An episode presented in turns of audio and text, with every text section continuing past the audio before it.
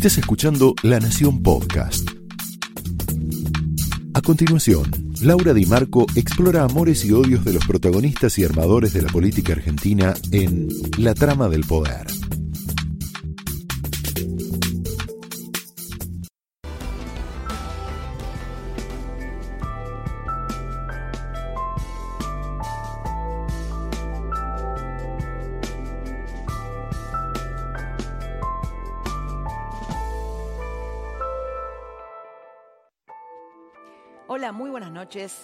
Bienvenidos a la trama de esta noche.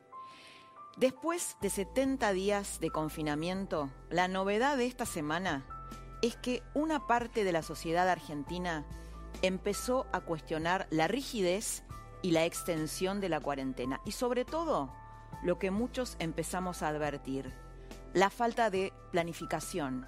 Ese vamos viendo tan argentino, o, mejor dicho, tan argento, que no es lo mismo una cosa con otra, que nos ha llevado a los peores lugares, al lugar donde estamos hoy.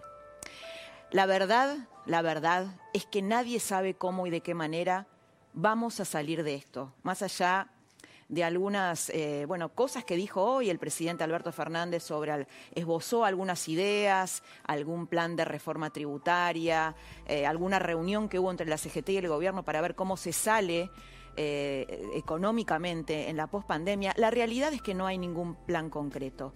Pero quiero explicarte bien qué es lo que te quiero plantear en este editorial de la trama. Es muy elogioso que la Argentina no haya actuado con la irresponsabilidad y la falta de sensibilidad, sobre todo, de los Trump o de los Bolsonaro donde la gestión de la pandemia que hicieron causó miles de muertes. No se trata de eso. Se trata de darnos cuenta que la dirigencia argentina se enamora de soluciones transitorias y las convierte en permanentes. Esa tara, ¿no? El remedio termina siendo peor que la enfermedad. Lo vimos en la convertibilidad, ¿no? Por ejemplo, cuando sucedió la convertibilidad era un remedio, bueno, que era este, por un tiempo, terminó siendo permanente y terminamos con el estallido del 2001. Sin embargo, quiero decirte algo importante. Hay miedo a cuestionar la estrategia del gobierno sobre la cuarentena. Porque, ¿sabes por qué? Porque este debate entró en el terreno del fanatismo religioso, de la guerra religiosa. Vamos a, vamos a hablar en un ratito con el gran politólogo, el gran historiador y especialista en populismos, Lori Sanata, el italiano Lori Sanata. Eh, que, dice esto, ¿no? En general dice que en la Argentina suele suceder que la política argentina luego se transforma en, religión, ¿no? Eh, en guerras religiosas. Y la cuarentena se ha kirchnerizado. Este es el problema. ¿Sabes por qué me doy cuenta? Porque hay miedo a plantear dudas e incluso a plantear preguntas. Porque volvieron los scratches, el modus operandi más oscuro y más violento del kirchnerismo como le sucedió el escrache que le sucedió a Milei ayer. Cuando la discusión es cuarentena o muerte, entramos en un, clima, político peligroso. Y me doy cuenta que entramos en un clima político peligroso, ¿sabes por qué?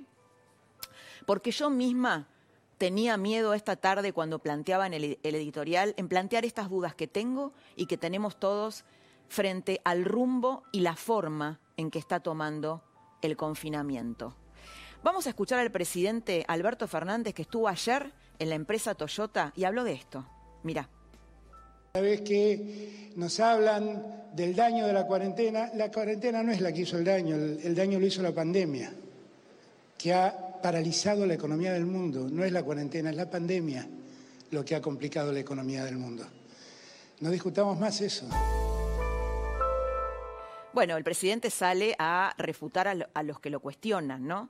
Eh, y dice el problema no es la cuarentena, el problema es la pandemia. Pero bueno, frente a la pandemia hay una decisión, hay una gestión, y esa es la gestión que hoy, en estos días, entra en duda, ¿no? Economistas, periodistas, académicos, juristas, un sector de la ciudadanía independiente, la oposición, corre el riesgo de ser atacada y escrachada por los militantes de la causa cuarentena o muerte.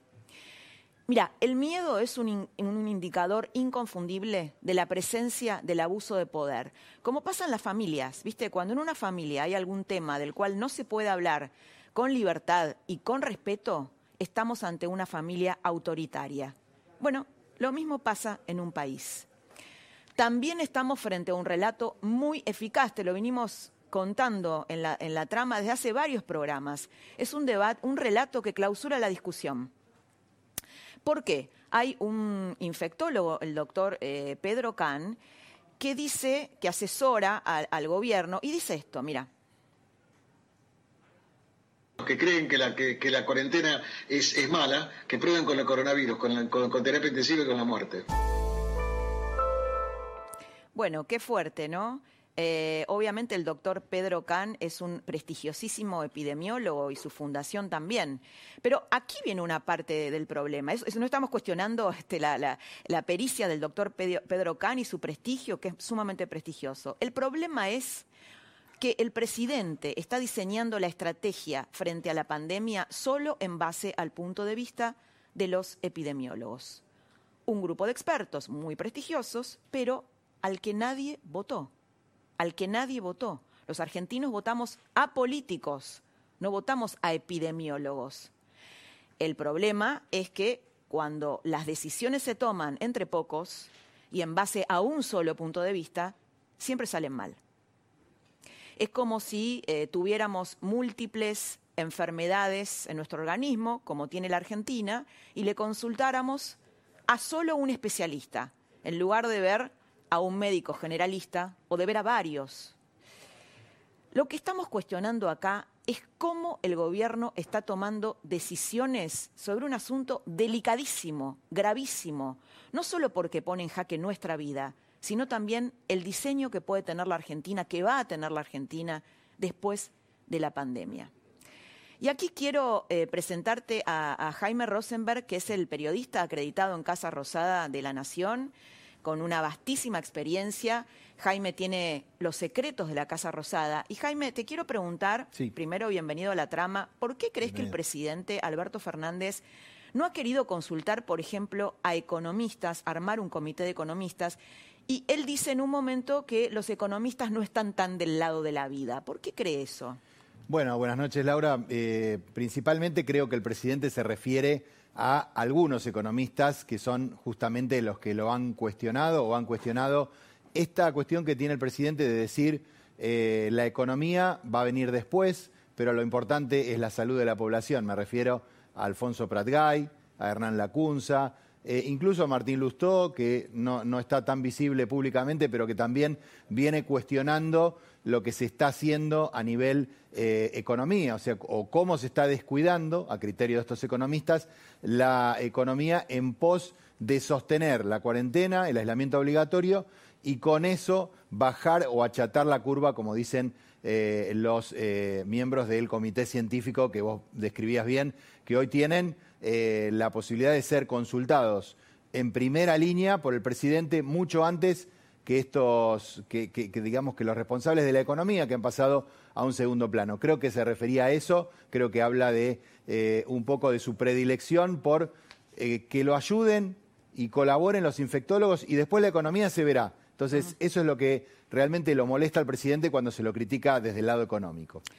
Muy bien, el tema es que nosotros vivimos una democracia constitucional en la, es el sistema en el que elegimos vivir, esto no es solo un tecnicismo. La democracia tiene un protocolo, un conjunto de reglas para tomar decisiones, así como lo tiene la medicina. Este protocolo tiene tres reglas de oro. Una es el control. El presidente no puede tomar decisiones solo. Debe ser, sobre todo este tipo de decisiones, debe ser controlado por otros poderes. La segunda regla es el consenso. El Congreso tiene que intervenir, en las decisiones que se toman. Tiene que haber un debate. Y la tercera regla es la legitimidad que surge de haber respetado este protocolo. Eso le da legitimidad. Es todo lo contrario a lo que está sucediendo. Ahora, vamos con las preguntas. ¿No es lógico que nos hagamos preguntas sobre la falta de planificación de la cuarentena en un país imprevisible que tiene un 50% de pobres, según la UCA, aunque no lo haya, no haya eh, difundido ese porcentaje, estamos en un 50% de pobres, sino más. Un país que tiene un 50% de inflación y un país que no crece desde hace 10 años. ¿No es obvio que la Argentina ha llegado a este estado precisamente porque su dirigencia política votada por esta sociedad tomó malas decisiones? ¿No hubiera sido más lógico desde el comienzo armar un equipo multidisciplinario que convoque a la oposición en su conjunto, a especialistas diversos, como economistas, sociólogos, especialistas en salud mental, juristas, para armar un plan consistente e integral con el Congreso activo? ¿No hubiera sido más racional ir de un modo más gradual, cerrando primero las fronteras, preservando a los sectores más vulnerables, pero no eh, yendo de arranque, apelando al confinamiento más duro en el arranque, que es lo que hizo Alberto Fernández. No estamos haciendo al revés las cosas. Hoy tuvimos 769 casos de contagiados, es el récord. No estamos haciendo al revés, hablando ahora de flexibilizar cuando estamos justo en el pico más alto de contagios, porque esto tiene que ver con la falta de planificación. Y algo de lo que se habla poco, ¿es legal? Vamos a hablar de la legalidad, ¿no? ¿Es legal las restricciones de derechos y libertades que impone la cuarentena? Los juristas definitivamente dicen no, no es legal.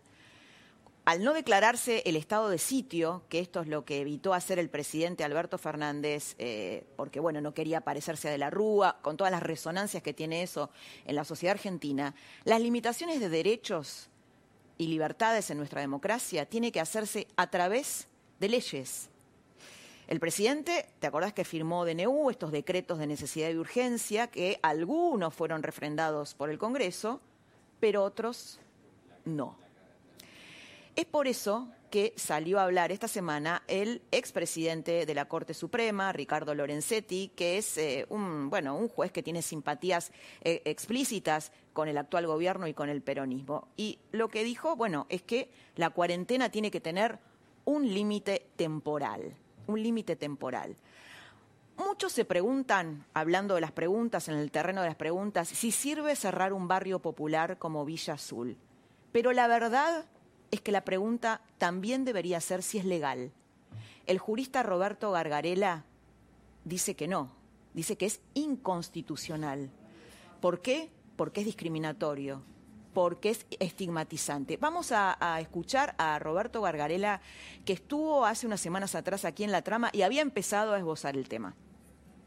Estamos en una situación de ilegalidad. La mayoría de nosotros está de acuerdo en la necesidad de medidas de, confinamiento, de restricción, pero también todos, y en particular los que formamos parte de la comunidad jurídica, tenemos que enfatizar que las decisiones, y sobre todo las decisiones de este tipo, que implican limitaciones muy fuertes de derechos constitucionales, tienen que tomarse de acuerdo a los procedimientos establecidos. Y ninguna de las decisiones importantes se tomó a través de los procedimientos establecidos. Bueno, lo que dice Gargarela es que la lógica del cierre es, se cierra para que no nos contagien a nosotros, contagiense entre ustedes. Eh, bueno, para Gargarela lo, sería, digamos, garantizar los derechos de los barrios más vulnerables, sería trasladarlos a espacios más amplios, ¿no? Eh, a diferencia, digamos, de lo que ocurre en los countries y en los barrios cerrados, bueno, en los barrios vulnerables no hay, no hay espacio para moverse. Eh, la idea no es encerrarlos más, sino, todo lo contrario. ¿no? Parece obvio decirlo, pero el gobernador eh, Kisilov parece no tenerlo en cuenta cuando propone cuarentenas comunitarias indistintas para villas y countries. La cuarentena no es igual para los que viven en casillas que para los que viven en departamentos o casas con ambientes. Sin embargo, de todo esto se ha vuelto difícil hablar en la Argentina. ¿Sabes por qué? Porque, como dice el nuevo y falso eslogan, los que dicen que la cuarentena es mala, que prueben con la muerte. La trama de esta noche arranca de esta manera. Hace pocos días el Papa Francisco manifestó, algunos gobiernos han tomado medidas ejemplares con prioridades bien señaladas para defender a la población. Es verdad que estas medidas molestan, a quienes se ven obligados a cumplirlas, pero siempre es para el bien común y a la larga la mayoría de la gente las acepta y se mueve con una actitud positiva. Los gobiernos que enfrentan así las crisis muestran la prioridad de sus decisiones. Primero, la gente. Y esto es importante porque todos sabemos que defender la gente supone un descalabro económico. Sería triste, dice el Papa, que se optara por lo contrario, lo cual llevaría a la muerte a muchísima gente, algo así como un genocidio virósico. Genocidio. Estábamos escuchando al arzobispo Mario Poli en el Tedeum virtual del 25 de mayo, eh, en un discurso de la Iglesia muy alineado y de un apoyo rotundo al gobierno de Alberto Fernández y a la estrategia de la cuarentena rígida y de su extensión. Tenemos eh, eh, en, línea a uno de los intelectuales que más sabe sobre populismo en el mundo, un estudioso, un intelectual eh, eh, muy, prestigioso, eh, es profesor de historia en la Universidad de, de Bolonia, profesor de, está especializado en América Latina, es uno de los intelectuales que más sabe sobre peronismo, extranjeros y sobre iglesia, ha escrito muchos libros, conoce muchísimo la Argentina y ha escrito muchos libros sobre peronismo, sobre populismo y sobre la conexión entre populismo e e iglesia. Es Lori Sanata, columnista de La Nación, y lo tenemos a Lori Sanata desde Italia para que nos explique a desentrañar, no- nos, nos ayude a desentrañar este momento. Loris, ¿cómo estás? Buenas noches, bienvenido y gracias por, por estar despierto a esta hora. Buenas noches eh, y no, gracias a ustedes. Cosas excepcionales para, para épocas eh, especiales. eh. Así es. Bueno, un lujo tener una entrevista con vos para que nos ayudes a, comprender este momento. Y lo que primero que quería preguntarte, hay, hay toda una idea de que este estado de excepción que es la pandemia podría fortalecer el populismo en la Argentina. Y lo que te quiero preguntar es, ¿qué es el populismo? Que le cuentes a la gente que tal vez no conoce eh, totalmente tu trabajo, que tiene el término populismo, pero que no, digamos, no termina de, de, de- asirlo, de comprenderlo. ¿El populismo es peronismo? ¿Qué es? ¿De qué se trata? Bueno, el, el peronismo es uno de los de las tantas formas, una de las tantas formas que puede eh, que ha asumido eh, a lo largo de la historia el, el populismo. Hay muchas otras, por supuesto. Yo creo que para reducirlo a su núcleo más íntimo, el populismo es, a final de cuentas, una idea eh, de la sociedad formada por dos grupos, dos grupos homogéneos en su interior, cada uno, y de esos dos grupos uno representaría el bien, y, ese grupo es, por supuesto, el pueblo, y, y la idea de este pueblo es de tipo moral, ¿eh? no es de tipo social o ideológica en sentido estricto, es de tipo moral. Este es el pueblo puro eh, antes del pecado original. Y, el otro grupo, bueno, según se lo llame oligarquía, imperio, comunismo, fascismo, lo que sea, es el enemigo y es el que ha corrompido moralmente ese pueblo. Ahora, el problema, el problema de esa Es decir, visión... el polo, el polo bueno sería el peronismo, el polo malo, digo, estoy este, sintetizando de un modo brutal, ¿no? Sería lo que no es peronismo. Y ahí habría entre el polo bueno una conexión entre peronismo e iglesia. Ahí haríamos la conexión entre peronismo e iglesia. La, la relación, bueno, pr- primero déjame aclarar que claro que una visión de ese tipo, que tenga sentido o no tenga sentido, impide la política, o sea, reduce la política a una guerra de religión. Y de ahí viene la conexión, ¿no? O sea, está un pueblo que tiene que volver al paraíso ter- terrenal que ha perdido porque lo demás lo- los enemigos del pueblo lo han corrompido. Entonces no hay mediación posible. La política es conflicto, pero también cooperación a través de las instituciones comunes. Y en cambio, no, acá es una guerra de religión. Bueno, la religión tiene mucho que ver con, la historia del peronismo en sentido fáctico, eh, porque desde el comienzo, desde el nacimiento del peronismo, su afirmación fue el triunfo de la nación católica, como yo la llamé, o sea, eh, ese pueblo que recuperaba a través del peronismo su identidad originaria, que era esencialmente una identidad de tipo religiosa y que derrotaba a la Argentina liberal que representaba la corrupción de esa idea original. Y algo de eso queda, han pasado 70 años, pero algo de eso queda. Loris, te quiero hacer, quiero, quiero que, que, revisemos y convocarte a que nos ayudes a explicar la conexión entre populismo y pobreza. Vos sabés que estamos en el día número 70 de la cuarentena, una cuarentena rígida implantada desde muy temprano, desde el 20 de marzo. Eh, esto generó, eh, si bien contuvo exitosamente inicialmente la cantidad de casos y de fallecidos, disparó la pobreza a niveles que son hasta imposibles de medir. Eh, acá nos preguntamos, bueno, este, eh, esta expansión de la pobreza, que algunos ubican en niveles del 50%, ¿puede agudizar el populismo, es decir, un avance, una radicalización del populismo, o bien puede darle una oportunidad a la oposición más vinculada con un ideario republicano? Mm. Y buena pregunta. En realidad podría ser ambas cosas. Eh, o sea, el tema de la pobreza es muy vinculado con el imaginario religioso de los populismos y de los populismos latinoamericanos especialmente. Em, o sea, si nosotros lo miramos más o menos a todos, eh, al peronismo, al castrismo, al chavismo, son todos proyectos que nacen con una idea de modernización, pero que terminan celebrando la pobreza. Eh, los jesuitas en las reducciones lo llamaban la santa pobreza, porque claro, este pueblo puro, moralmente puro es un pueblo pobre, porque el bienestar, esa es la idea, mm, corrompe el pueblo. El consumismo corrompe, la vida moderna el, corrompe. El consumismo, el individualismo, el egoísmo, es una, una vieja receta y entonces lo único que queda es eh, efectivamente cultivar la pobreza como una virtud. Y ojo porque las sociedades que cultivan la pobreza como una virtud generalmente logran mantener eh, una amplia faja de pobreza. Pero claro que estamos viviendo una época excepcional. Por eso me sorprende mucho que siga existiendo, hasta en la palabra del Papa que hemos escuchado antes, esta separación entre el bien común de la gente, o sea, la salud y la economía.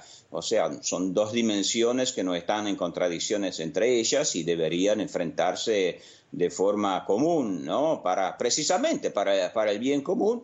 Y, y, bueno, atención, porque... Bueno, acá, Loris, perdón que te interrumpo un segundito. Acá hay una suerte de relato eh, que lo instaló el presidente Alberto Fernández, y una, una tensión entre cuidado de la salud y economía, ¿no? Pareciera acá quienes planteamos algunas preguntas, porque la verdad que acá nadie tiene la verdad revelada sobre si fue tan buena idea instaurar una cuarentena tan temprano, porque llegamos ahora al pico de contagio ya todos agotados del confinamiento y la economía con muchos problemas. Bueno, cuando uno plantea esta pregunta, parece que está del lado de la muerte, de, la defensa de los intereses económicos, ¿no? es, es difícil el debate en este contexto es lo que instala el populismo precisamente. Todo debate se transforma en un debate casi teológico, ¿no? Y, siempre están lo bueno por un lado y lo malo por el otro. Entonces acá no sé, se dice que la salud es de izquierda y la economía de derecha, y mañana cuando habrá una pobreza tremenda,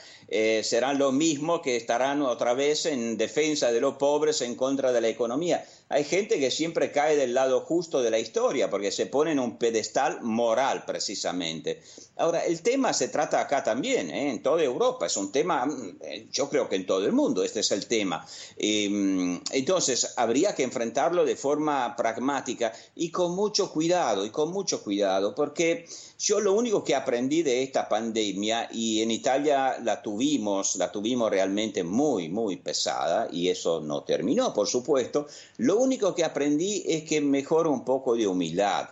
O sea, que nadie se, suba al, al pedestal diciendo nosotros lo hicimos bien y los otros lo hicieron mal, porque ya vi mucha gente que al comienzo se pensaba que lo había hecho bien y que no lo había hecho tan bien, porque es un aprendizaje. Y entonces, bueno, Argentina empezó la cuarentena muy temprano. En ese momento se creía que era la cosa correcta, tal vez fue un poco rígida, pensamos ahora. ¿Por cuánto tiempo se puede mantener una cuarentena? Ojo, porque eh, la gente necesita vivir, trabajar, necesita eh, tener esparcimiento, los chicos necesitan salir. Atención, no estamos en el medioevo, es decir, está bien la cuarentena, yo creo que es necesario, más o menos todos los países han ido por ese lado, pero hay en cierto momento que pensar que no, que no estamos en el medioevo y que hay que tener flexibilidad, pero ahí se ve, ahí se ve, y ese es el gran tema, Ahí se ve si el Estado está en condición de brindarle seguridad a sus ciudadanos. Sí, claro, y, en el contexto, porque vos mencionas Europa, pero una cosa es Europa o Estados Unidos, que tienen una capacidad, digamos, de restaurar, se puede perder empleo, pero no ingresos. Otra cosa es la Argentina, que tiene casi un 50% de pobres. Te quiero mostrar, Loris, un... Eh, bueno, sucedió algo esta semana que es que eh, un miembro de la Corte, el expresidente de la Corte Suprema, Ricardo Lorenzetti, salió a decir, a, fijar un límite jurídico. Mira, te invito a que lo escuchemos juntos. Las medidas son válidas porque son excepcionales, porque hay una emergencia, pero tienen que estar limitadas en el tiempo. Acá hay un riesgo de autoritarismo a nivel mundial, porque si las medidas de emergencia se prolongan en el tiempo, hay muchos países que empezaron a eh, ver situaciones de eh, avance en las libertades, gobiernos que, dejan de lado el Estado de Derecho. Bueno, esta es una de las novedades de la semana. Como el, bueno, el miembro, un miembro de la Corte, Lorenzetti, que en un momento estuvo, está alineado con el kirchnerismo, salió a decir esto. Eh, ¿qué, ¿Cómo lo, lo evaluás? El problema existe, el problema existe en todos lados, pero claro que en cada lado depende eh, de la historia de cada país. Por ejemplo, eh, espero que ustedes hayan leído con mucha atención, yo lo hice y la verdad aprendí mucho, eh, la carta que le envió la Embajada de Suecia al gobierno argentino en respuesta a las críticas eh, dirigidas a Suecia. Hay un pasaje de esa carta que también los italianos tendríamos que aprovecharlo mucho, donde dice, bueno, los ciudadanos suecos y el Estado tienen una relación de confianza que se ha forjado a lo largo de los años. Entonces, en países como Suecia, en países como Alemania, también hubo restricciones, a veces como en Alemania muy importantes, pero hay una relación de confianza entre el Estado y la sociedad que se ha construido a lo largo del tiempo. Es la historia la que cuenta. Eh, entonces nadie piensa que mañana el Estado no le va a devolver sus libertades a la sociedad. Ahora, en países, en cambio, donde hay gobiernos que tienen una cultura política, como lamentablemente la tiene el peronismo, pero no quiere asumirla, una cultura política que no está favorable eh, al pluralismo, a las libertades individuales, o que por lo menos, digamos que tiende a aprovechar eh, el poder político para concentrar poderes, bueno, claro que esta confianza eh, es muy débil, es muy débil, simplemente muy débil. No estoy diciendo que la Argentina va a ninguna dictadura, no, no, no, no, no pienso que sea esto, pero falta confianza. Y entonces entiendo que la gente proteste, eh, es normal que eso pase, es una forma de libertad protestar. Eh, Loris, eh, una última pregunta con respecto a pandemia y pobreza, ¿no? Que, es lo, e iglesia, que es lo que me, interesa que, que exploremos esta noche.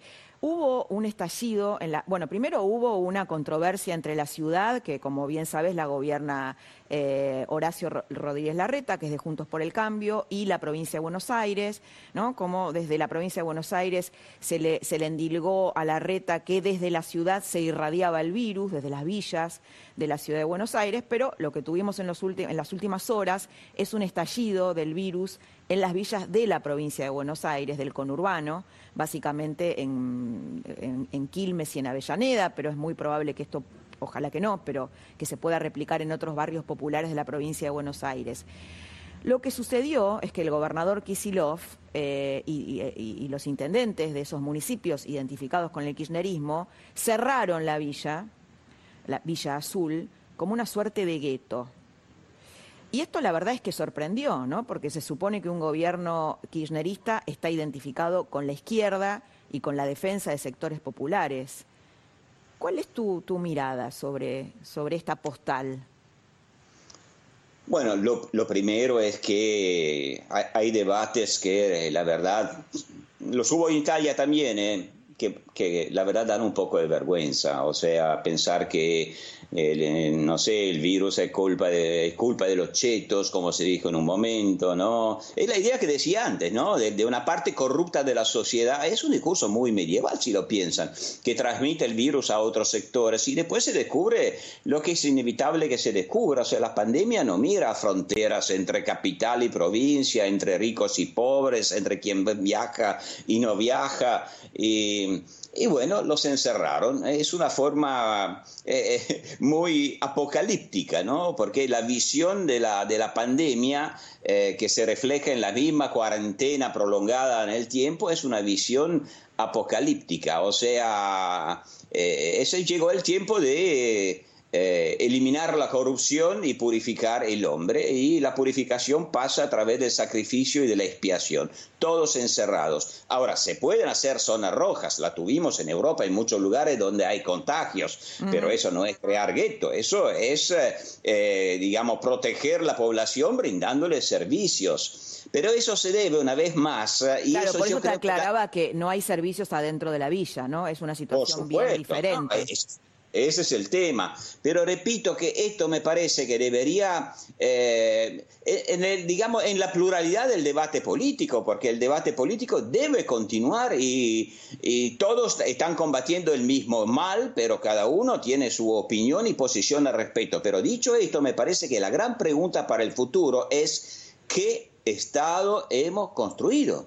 Porque la verdad, si esto pasa, es también porque en la Argentina, como ha pasado en Italia con relación a Europa, el Estado se está mostrando muy grande, eh, muy costoso, pero bastante ineficaz, bastante ineficiente. Se están haciendo muy pocos testeos en la Argentina. Y en cambio, como en Italia, y en cambio ya está bastante aclarado, por lo menos esto, que los testeos, los pruebas, no sé cómo se llamarán en castellano, eh, pero son lo esencial para, para combatir de forma capilar este, este problema. Y, no, no se están haciendo, por lo cual los datos de los cuales algunos gobiernos se jactan son datos totalmente fantasiosos, no los datos. En Italia probablemente hemos tenido 5 millones de enfermos. Los muertos habrán sido por lo menos dos o tres veces lo que conocimos. No crean que la Argentina sea diferente. Si no se hacen testeos, no se descubren los enfermos, claro.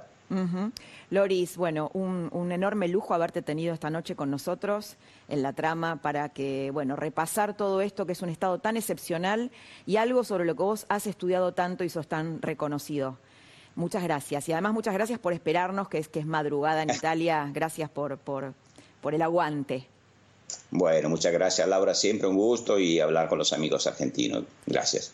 Nosotros nos vamos a un pequeño corte y volvemos con más la trama.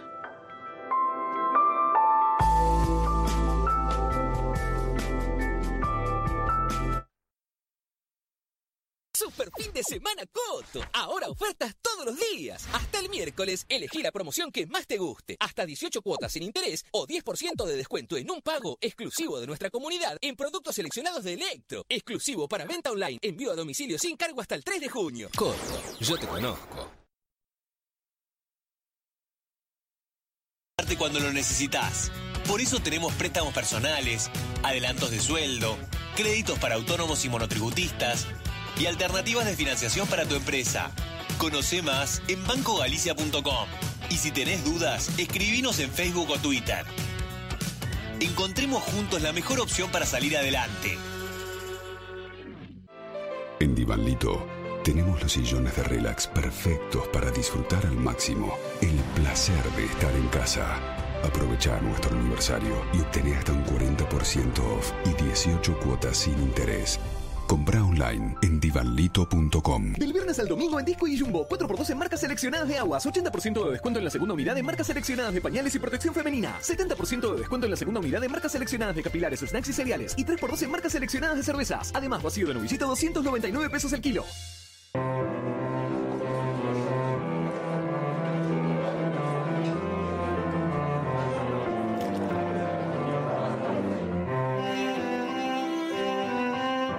Los State, mucho más de lo que esperás. Saca tu tarjeta naranja 100% online y te la llevamos a tu casa. Para que puedas volver a conectarte. Para que puedas cambiar de aire. Para que puedas desenchufarte. Solicita tu tarjeta en naranja.com. Vas a poder comprar con los mejores descuentos y planes cero interés. Con Naranja, podés. Esta noche, en la trama del poder, la nueva grieta de la cuarentena, Alberto y el gobierno de los epidemiólogos. Lori Sanata, el historiador experto en populismos, analiza la kirchnerización de la pandemia. Además, ¿es constitucional el cierre de la Villa Azul? La mirada del diputado Luis Juez sobre la gestión del gobierno. Esta noche a las 22, la trama del poder, con Laura Di Marco, por La Nación Más, periodismo de calidad. ¿Llevas una vida activa? Protein de la Serenísima con más proteína es ideal para vos. Leches funcionales de la Serenísima, una para cada necesidad.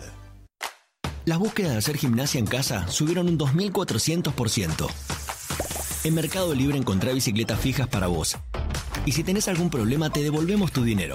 Todo lo que necesitas te llega. Mercado Libre. Seamos honestos, dejar de fumar es durísimo. Es como despedirte de una parte tuya. Dejar de fumar se siente un desafío enorme. Entonces, probá haciéndolo más chico. Porque lo chico también puede ser poderoso. Y sorprendete de cómo empezar con algo chico puede terminar en algo enorme. Empezá a dejar de fumar con Nicotinel.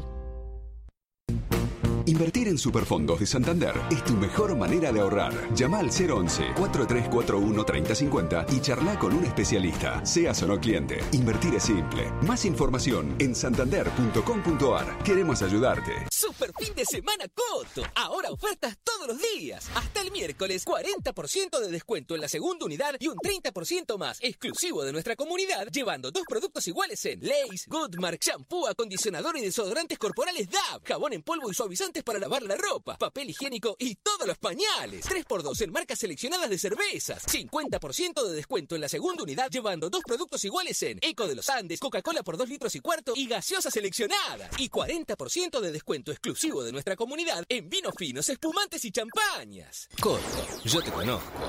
En Galicia estamos con vos. Y estar con vos significa ayudarte cuando lo necesitas. Por eso tenemos préstamos personales, adelantos de sueldo, créditos para autónomos y monotributistas y alternativas de financiación para tu empresa. Conoce más en bancogalicia.com. Y si tenés dudas, escribinos en Facebook o Twitter. Encontremos juntos la mejor opción para salir adelante.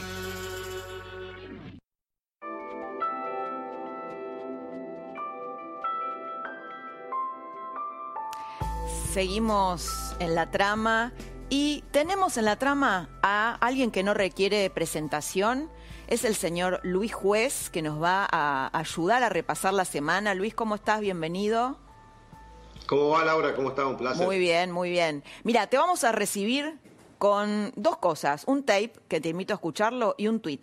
Uno es de David Brieva, el tape, y el tweet es de Marcelo Tinelli. Es ahora, Alberto. Vos fuiste elegido, amigo.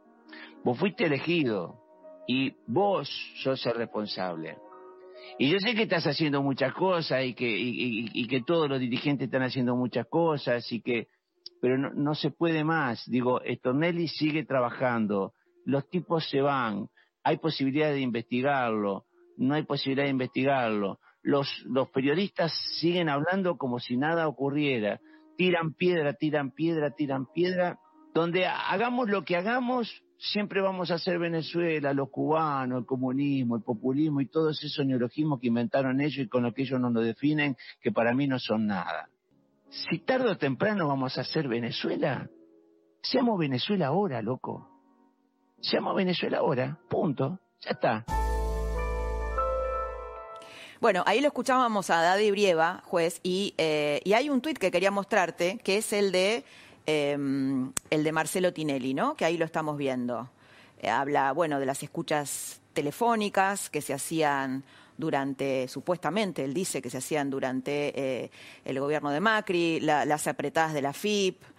Y bueno, son, son personajes que tanto Tinelli eh, como en el caso de Daddy Brieva, que son artistas populares que hablan que hablan en nombre de eh, hablan en nombre de hablan en nombre del kirchnerismo mi pregunta es esa son representativos para el kirchnerismo son ensayos son distractores por qué hablan ahora Primero que está bien que hablen, Laura.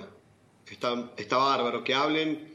Y creo que nosotros tenemos que dejarlos que hablen, tenemos que permitirle que hablen, tenemos que disentir con lo que ellos dicen, e- evidente y obviamente no hay forma de acompañar esas, esas opiniones, pero hay que dejarlos que hablen, porque cuando nosotros los censuremos, ellos, ellos van a redoblar la apuesta.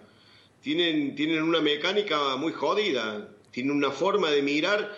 eh, lo que opine Laura Di Marco o Luis Juez para ellos es mala palabra les molesta, les incomoda, y nosotros tenemos que dejar que ellos opinen. No importa, la democracia presupone disenso, presupone opiniones distintas, y nosotros tenemos que tener una tolerancia extrema. ¿Por qué decís que Eh, tienen una dinámica muy jodida? Porque un poco la pregunta es, ¿por qué hablan ahora, no? Donde se, está, se va a complicar la economía, donde el gobierno tiene problemas muy delicados para resolver. Eh, ¿O son funcionales? a- a- o sea, ¿podemos No. pensar que hablan en nombre del gobierno o hablan por sí mismos? No, ellos le van a ir marcando la cancha Alberto. Eh, eh, eh, es parte del acuerdo que ellos tienen. Alberto no es un dirigente político con peso propio, con envergadura, con territorialidad, que en el peronismo eso es síntoma de masculinidad, perdonándome el término. Eh, Alberto es un técnico que sirvió a, le sirvió a Cavallo, le sirvió a Dualde, le sirvió a Menem, le sirvió, le sirvió a Néstor, le sirvió a Cristina y ahora se sirve a él. Un tipo sin territorialidad que ha construido hoy una imagen y un poder estos últimos 60 días de la pandemia, ha construido una imagen propia y consideración propia. Hoy el tipo, la consideración de él no es por ser el, el- el hombre que pone Cristina, sino por lo que el tipo ha construido, por eso está tan enamorado de la pandemia y de la cuarentena, porque obviamente si esto le ha dado tantos resultados y semejantes números, que es el sueño de cualquier dirigente político, el tipo no los quiere soltar ni a palo. Entonces, pero evidentemente que la construcción de este espacio que lo pone Alberto en el sillón de Rivadavia es una construcción de tipo que tienen en claro que a Alberto hay que apretarlo porque el tipo va a ir cediendo cosas. Y lo va a hacer Alberto, esto también lo va a hacer. Mientras él no lo joden en algunas otras cuestiones, él lo va a ir haciendo, lo va a hacer la Cámpora, lo va a hacer la... Mira, demoró 25 días en decir que la estupidez que había dicho la diputada de la Cámpora de Vallejo era eh, una sin razón. Lo dijo hoy. ¿Y demoró ¿Por, por qué 25 crees que lo dijo hoy? ¿Por qué crees que salió a decirlo hoy? Hoy dijo, contémosle a la gente, dijo que era una idea loca eh, que el gobierno pueda pensar en quedarse con parte de las empresas a través de este programa de ayuda para pagar los sueldos. Pero tardó muchos días, como decís vos. Y demoró 25 días, un, un montón de pymes dudaron cuando escucharon eso, dijeron, no, mira, de última me quiebro, prefiero no ir a buscar una moneda al banco. Porque él juega, él va mirando, va viendo, va viendo cómo camina, él, él- él está analizando, tiene tiempo para contestar tweets a, a periodistas, tiene tiempo para chicanear, para saludar cumpleaños. Es un tipo que eh, es un técnico interesante, inteligente, pero es un tipo que, él va viendo, tiene un conglomerado de actores que, que lo condicionan permanentemente con su discurso, con su palabra, con sus propuestas, con sus proyectos de ley. Y el tipo va viendo, por momentos los corren un poco más para la izquierda, por momentos un poco más para la derecha. Él tiene un gabinete de gente de absoluta inexperiencia, salvo te diría por ahí el ministro de Salud, eh, Giné y algún otro más. Los demás no son tipos que hayan pasado por la función pública, que uno le, tenga conocimiento, que hayan administrado en algún lugar de la Argentina eh, un kiosco de choripán. Entonces los tipos están, están ahí. Es el gabinete con el que se siente cómodo, él se siente cómodo con ese gabinete porque son, inclusive como si fuera él el titular de la cátedra, ¿viste? Son todos adscritos a la cátedra y lo miran a él como el profe titular. Y juega. Es, en ese reparto de poder hay que considerar que el peronismo siempre hace esas cosas, pero el verdadero poder no está. El poder que le dice que hay que hacer, cómo es el tema, cuándo hay que regalar la apuesta. Entonces es lo de, lo de Daddy Brieva. Eh, eh, eh, es parte también de un escenario al que Alberto también termina accediendo. Al tipo lo, lo hinca, lo de Daddy Brieva cae como música al oído de un montón de militantes eh, kirchnerista, eh, le van marcando la cancha permanentemente, es como que le dicen, loco, vos, va, esto es como un auto de rally, te hemos dado el volante a vos, pero el que verdad, verdaderamente maneja el auto es el copiloto, que es el que tiene la hoja de ruta. Este es el que te dice por dónde va a ir. Claro, además sale... Da- que es la que le dice hay que hacer esto, lo Sí. otro. Daddy Brieva, te digo, sale eh, por esta, esta- este hashtag de Twitter, que se armó toda una movida ayer en Twitter, con el hashtag es ahora Alberto, ¿no? Es ahora Alberto que tenés que acelerar, porque tal vez el año que viene perdemos las elecciones, sería un poco la idea.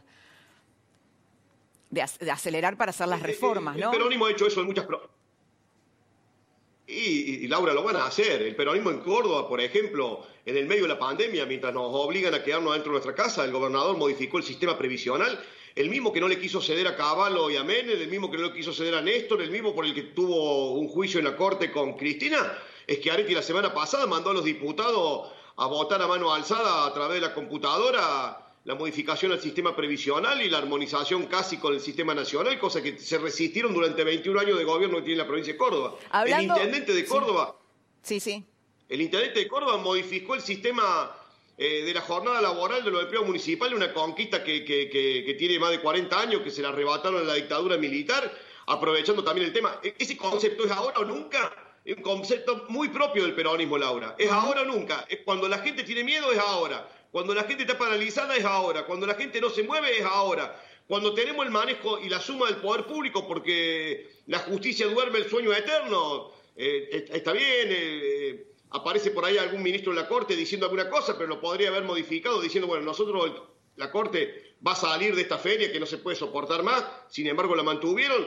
Entonces no funciona la justicia y el Parlamento, nosotros estamos a control remoto, entonces es el momento, es ahora. Ahora está Alberto y un puñado de tipos que lo rodean, algunos con guardapolvo blanco, diciendo no toquemos nada, porque en definitiva esto es lo que hay que hacer, y algunos que le tiran línea política. Es ahora o nunca. Entonces lo de Daddy se inscribe en esa, en esa línea editorial donde dice, muchachos, esto es ahora o nunca, y ahora vamos por la justicia, ahora vamos por el Consejo de la Magistratura, ahora vamos por el, por el fiscal general, por, por el Procurador General de la Nación, es ahora. Juez, ahora hacer, eh, te digo, quiero, le quiero mostrar un tape, porque también hay ideas, hay ideas extremas, no sé si locas, de, del otro lado, ¿no? Hoy Juan José Sebrelli llamó a una especie de desobediencia civil. Quiero que lo miremos en un tape, te invito a mirarlo. este, con prisión domiciliaria. ¿Usted qué dijo? El gueto de Varsovia es esto. No se van a morir de coronavirus, se van a morir de hambre. Yo promuevo algo que es perfectamente democrático. La desobediencia civil.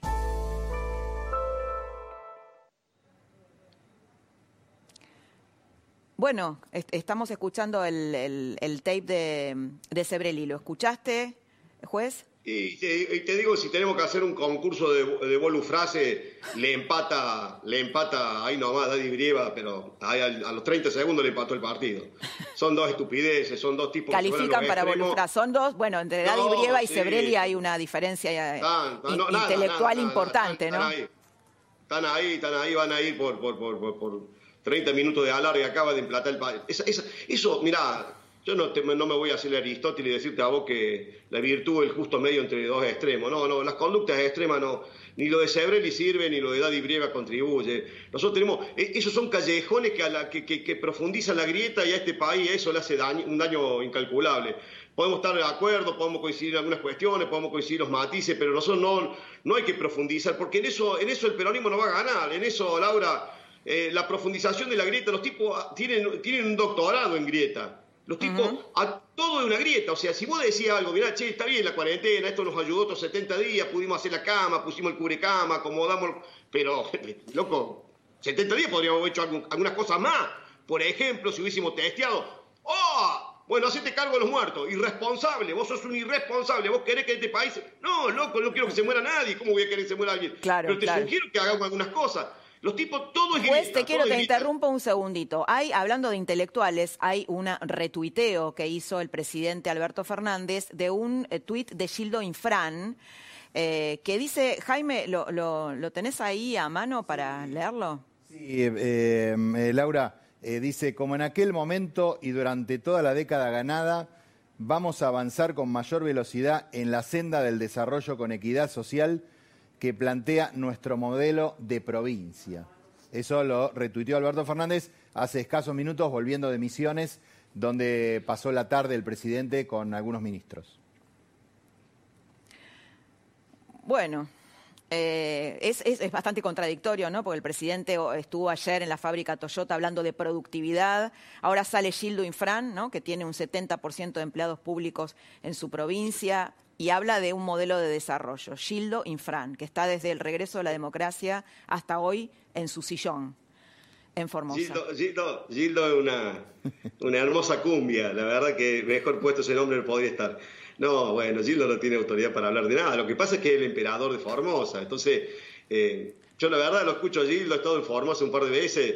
Y la verdad que, que, que, solamente ese tipo puede ser gobernador en Formosa, con ese esquema político. ¿Qué, qué puede hablar de desarrollo? Gildo no, no, tiene la menor idea de lo que significa.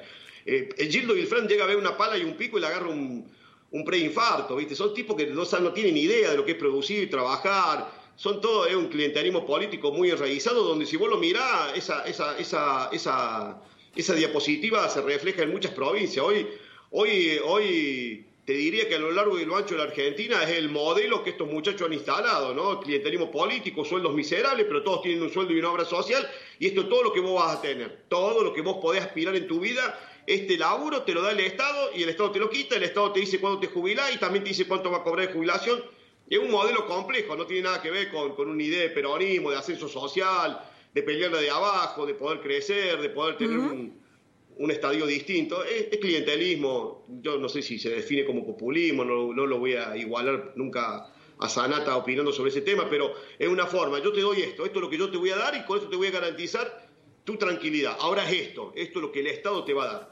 Luis, eh, bueno, bueno muchas gracias. Se, se, nos acaba el tiempo y estuvo buenísimo todo el repaso que hiciste como analista político, además de como dirigente político de bueno de las partes más desopilantes de nuestra Argentina y también de las más preocupantes. Gracias que por no haber nos vuelvan locos, Laura. Que no nos vuelvan locos. No nos dejemos sí. que, lo, que, los estúpidos nos empujen al abismo porque no, no de ahí no se sale. Así que que no nos vuelvan locos. Te mando un beso. Gracias, gracias, gracias, gracias, un abrazo. Nosotros nos reencontramos un ratito, hacemos un pequeño, pequeñísimo corte y volvemos con la trama.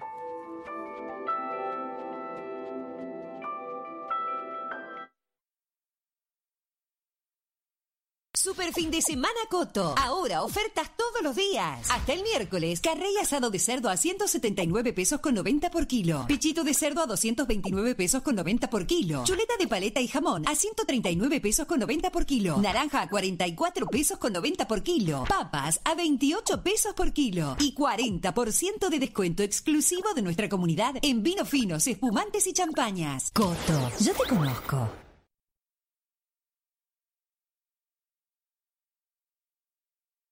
Llama al 011-4341-3050 y charla con un especialista, seas o no cliente. Invertir es simple. Más información en santander.com.ar. Queremos ayudarte. Si tenés que salir, Serviclub te acompaña. Canjea tus puntos Serviclub por descuentos en Super, Infinia e Infinia Diesel. ¿Cuándo? Todos los días. Llenando el tanque podés ahorrar hasta 500 pesos. Y durante mayo y junio duplicás tus puntos con tus cargas. Serviclub te acompaña.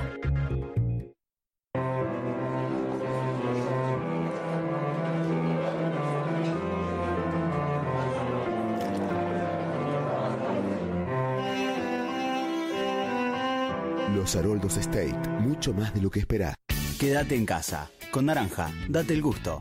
Disfruta de lunes a jueves 30% de descuento en pedido ya. Con Naranja, podés. Yo no lo maté. Yo la maté. ¿Quién los mató? Él me dijo que no lo mató. ¿Quién la mató? Ella no es una asesina. Él me lo mató.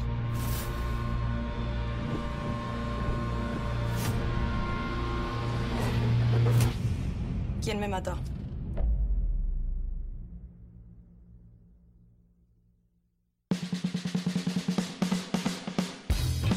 Al final del día, ellos siempre encuentran algo para sacarte una sonrisa.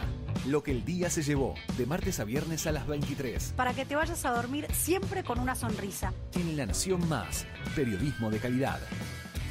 Del viernes al domingo en Disco y Jumbo, 4x2 en marcas seleccionadas de aguas, 80% de descuento en la segunda unidad de marcas seleccionadas de pañales y protección femenina, 70% de descuento en la segunda unidad de marcas seleccionadas de capilares, snacks y cereales, y 3x2 en marcas seleccionadas de cervezas. Además, vacío de novillito, 299 pesos el kilo. Soy BIM. Con el poder de mi lavandina en gel, elimino el 99,9% de virus y bacterias de todas las superficies de tu casa, protegiendo a tu familia. Y tengo el poder de tres lavandinas líquidas. Soy BIM. Soy imparable. Saca tu tarjeta naranja 100% online y te la llevamos a tu casa. Para que puedas volver a conectarte, para que puedas cambiar de aire, para que puedas desenchufarte. Solicita tu tarjeta en naranja.com. Vas a poder comprar con los mejores descuentos y planes cero interés.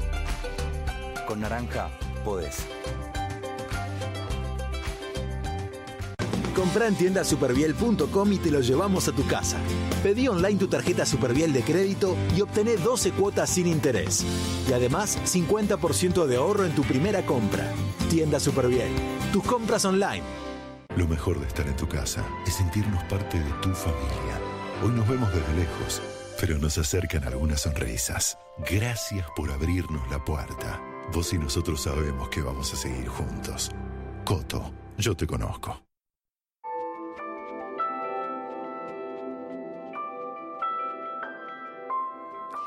Seguimos en la trama.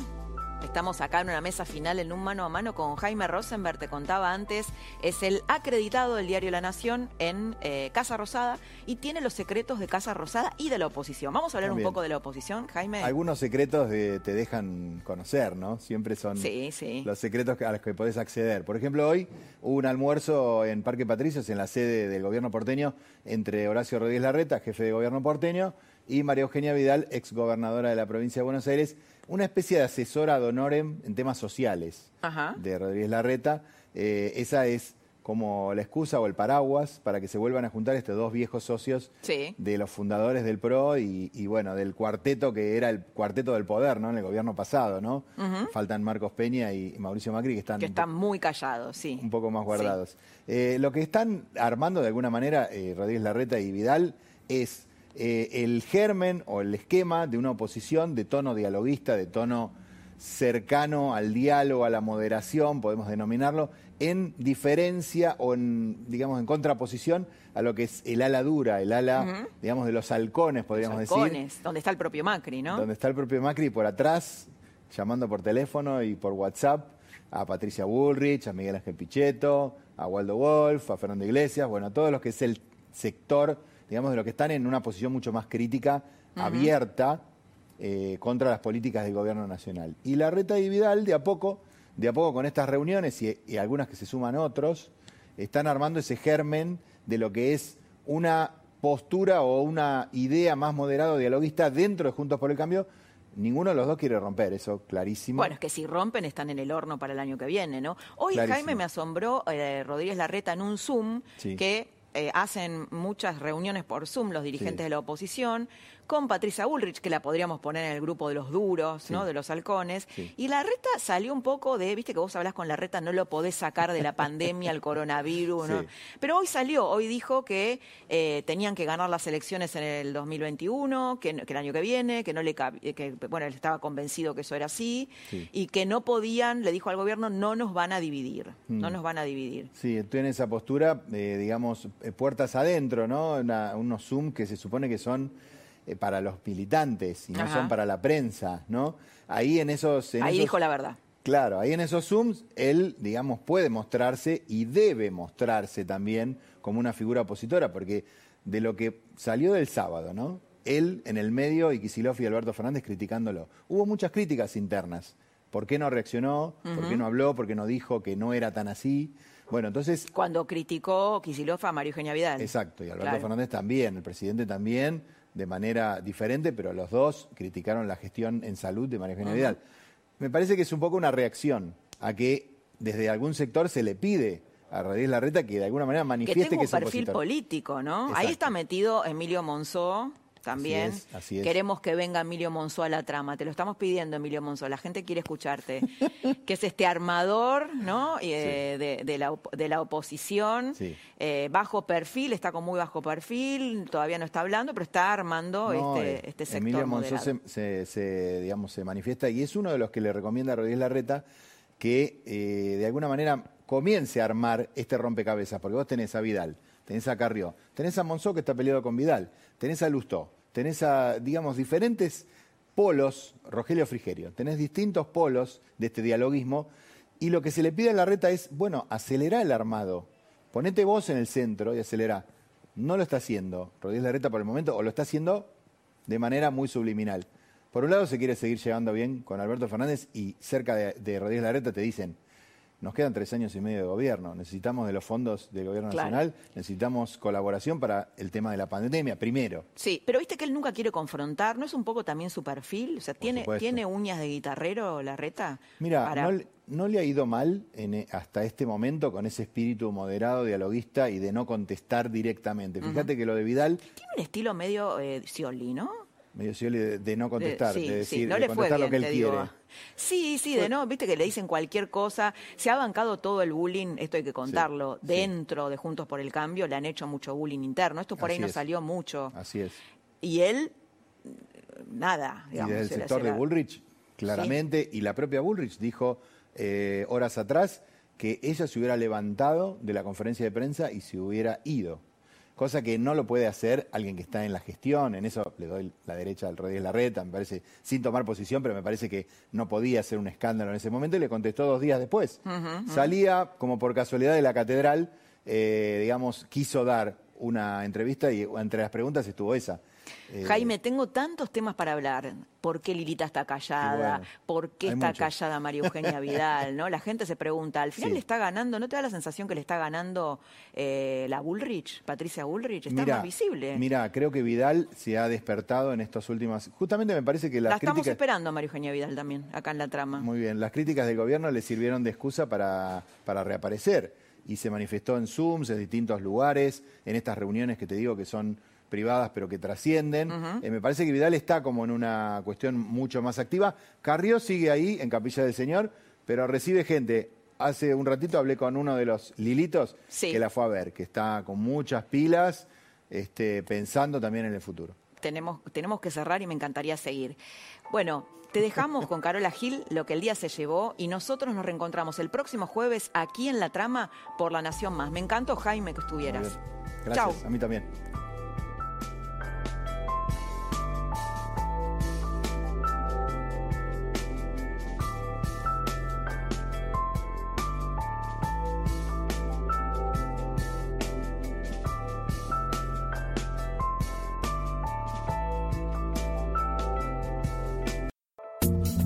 Esto fue La Trama del Poder con Laura Di Marco, un podcast exclusivo de La Nación. Escucha todos los programas de La Nación Podcast en www.lanacion.com.ar. Suscríbete para no perderte ningún episodio. Estamos en Spotify, Apple Podcast, Google Podcast y en tu reproductor de podcast favorito. Seguí escuchando La Nación Podcast.